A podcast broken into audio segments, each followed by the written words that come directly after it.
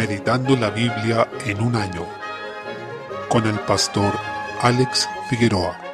Día 9, mes 5. Primera de Samuel, capítulo 5. Se muestra qué ocurrió luego de que los filisteos capturaron el arca del pacto y se la llevaron a su territorio. Si bien es cierto el arca no era un talismán ni un amuleto, el Señor quería demostrar que él era superior a todos los dioses que pudieran tener los filisteos, en especial Dagón, que era el principal de entre los que ellos adoraban. Los filisteos se llevaron el arca creyendo que la victoria se le había dado su dios, pero el Señor a través de distintas señales mostró que él es quien estaba en dominio de todo. En efecto, al día siguiente que ellos pusieron el arca en el templo, Dagón apareció postrado ante ella, y el segundo también, pero esta vez con la particularidad de que su cabeza y sus manos estaban rotas. En este episodio, el Señor muestra que ese ídolo era impotente ante su presencia y además hizo juicios entre los filisteos en cada lugar donde estuvo el arca del pacto a través de distintos males que vinieron sobre ellos. Capítulo 6. Después de siete meses, los filisteos decidieron devolver el arca. Antes consultaron a sus sacerdotes y adivinos, quienes creyendo tener luz, dieron una respuesta de manera providencial. Tal consejo permitió que el arca fuese devuelta, pero obviamente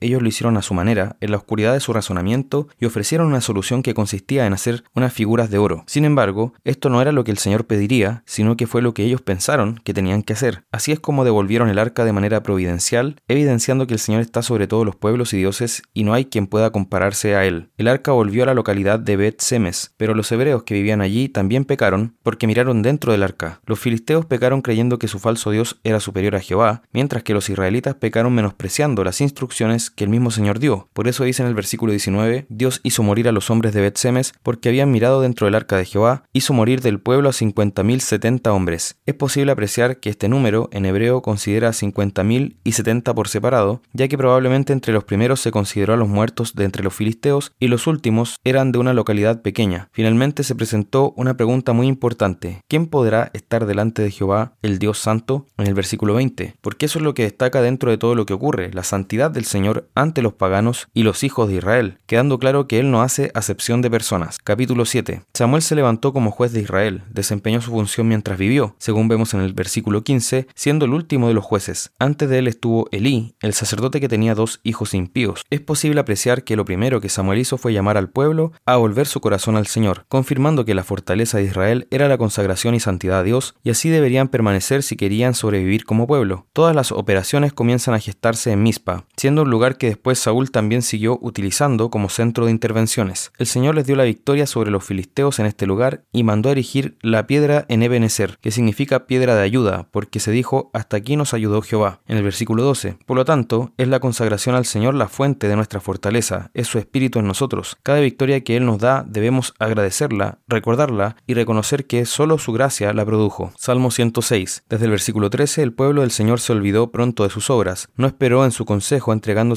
a su deseo desordenado. Todos los males de este pueblo inician con la rebelión al Señor. Este salmo se refiere a varios episodios que ocurrieron en el libro de Números. Por ejemplo, cuando tentaron al Señor pidiéndole carne, estando descontentos con la provisión que Él les daba de maná. Al respecto, dice que el Señor les dio lo que pidieron, enviándoles codornices, y como consecuencia ocurrió una gran mortandad. Del mismo modo, cuando tenemos un capricho en nuestro corazón y nos dejamos guiar no por la fe, sino por la carne, lo peor que puede ocurrir es que el Señor nos conceda una petición que se origina en la dureza de nuestro corazón Posteriormente se relata cómo tuvieron envidia de Aarón y Moisés, lo que generó gran mortandad en la rebelión de Coré, donde murieron 250 de los que encendían incienso, además de los rebeldes y sus familias. A su vez, vemos algo de lo que también nos habla Romanos 1, esto es que cambiaron la gloria de Dios por la imagen de un buey que comía hierba, lo que ocurre cuando hay una mentalidad reprobada y entregada al pecado, donde se ha olvidado a Dios, aquel que nos ha salvado y que ha hecho grandes obras redentoras. Luego se dice que aborrecieron la tierra deseable y que no creyeron a su palabra lo que ocurrió cuando desecharon las promesas de Dios y creyeron, en su lugar, el informe desfavorable de los diez espías incrédulos en Números capítulo 14. En suma, se observan hechos paradójicos, pues aborrecieron lo que debían desear y también murmuraron, es decir, hablaron, pero no oyeron la voz de Jehová. Pese a que el Señor los salvó de la maldición de Balaam, ellos mismos se acarrearon juicio porque cayeron en fornicación e idolatría a Baal peor. Por ello, el Señor les respondió con juicio, porque lo provocaron a ira, dice el versículo 29. Esto es lo que hacemos cuando, habiendo sido salvos, nos entregamos a vivir para cosas que no son Dios y preferimos el pecado antes que la santidad. Sin embargo, en medio de esto, apreciamos su gracia al levantarse fines con celo del Señor, evitando que cayera más juicio. Queda claro de esta sección que solo por gracia es que el pueblo de Dios puede seguir su peregrinaje en este mundo, y el nuevo pacto nos revela que esa gracia se encuentra únicamente en Cristo, en quien se revela la justicia de Dios para nuestra salvación y en quien fue cargado el castigo de nuestra paz para que pudiéramos ser reconciliados con Él, según 2 Corintios 5:19. Proverbios capítulo 14. El versículo 32 nos dice que el justo tiene esperanza en la hora de la muerte, dado que es hecho justo por la fe, pues claramente lo único que nos da esperanza ante el sepulcro es el Evangelio. Podemos mirar a la muerte con esperanza a pesar de que exista un temor, el cual también es vencido por la fe de que Cristo nos dará la vida y de que nuestro Redentor vive. Sin embargo, el impío no tiene esperanza, sino que será derribado por su maldad. Versículo 33. La sabiduría está reservada para los prudentes, para aquellos que la buscan, valoran y son guardados por ella, pero no es conocida en medio de los necios. Esto es claro, pues el principio de la sabiduría es el temor del Señor, según vemos en Proverbios 1.7, pero el necio dice en su corazón que no hay Dios, según Salmos 14.1. Cuidémonos entonces para buscar la sabiduría como lo más preciado y valioso, más que el oro y la plata, sabiendo lo que dice la Escritura, que en Cristo están escondidos todos los tesoros de la sabiduría y del conocimiento en Colosenses 2.3. Juan capítulo 6. Podemos apreciar dos eventos importantes que nos hablan de Jesús como Señor de la creación. Primero, solo Él es capaz de dar alimento de forma sobrenatural. Él con cinco panes y dos pececillos alimentó a una multitud de cinco mil varones. Además, es importante considerar que con las mujeres y los niños por lo menos deben haber sumado entre 15.000 a 20.000 personas. Por eso, Felipe decía que ni siquiera con 200 denarios bastaría para alimentar a tal multitud, lo cual correspondería al sueldo de dos tercios de un año. Sin embargo, Jesús es Señor de todas las cosas y se relata que dando gracias, de esa escasez de cinco panes y dos peces, Él alimentó a esta multitud de miles de personas, e incluso recogieron los pedazos que sobraron. A través de ello también vemos que de su plenitud tomamos todos y gracia sobre gracia, como dice este libro en el capítulo 1, versículo 16. Y ni siquiera es lo justo, sino que sobreabunda en él la gracia y la bendición de Dios para nuestras vidas. Se relata que llenaron doce cestas, un número que también representa al pueblo de Dios. Esto lleva a estas personas a declarar que Jesús era el profeta que había de venir, a quien ellos esperaban desde que fue anunciado por Moisés en Deuteronomio capítulo 18, que no era otro que el Mesías prometido que vendría al mundo, el profeta de los profetas. Desde el versículo 16, Jesús anduvo sobre el mar, lo que también es una muestra de que él domina y sujeta por completo la creación. Por eso los discípulos tuvieron miedo, pues se encontraban en medio de la noche, estando ya a 5 kilómetros de la tierra, cuando vieron al Señor caminando sobre las aguas, algo que jamás habrían imaginado. Él les dice yo soy, en el versículo 20, lo que nos recuerda cómo se presentó el Señor en Éxodo 3 a Moisés, en medio de la zarza ardiente. Por tanto, aquí nuevamente Cristo se atribuye el ser Dios. Además, hace que la barca llegue enseguida a la tierra donde iban, siendo también parte del milagro. En consecuencia, reconozcamos a Jesús como Señor de la creación, como dueño de todas las cosas. Consolémonos y tomemos ánimo en el hecho de que este Señor de todo, que tiene poder y gobierna sobre todas las cosas, se reconoce como nuestro Señor y Dios y a nosotros nos llama su pueblo.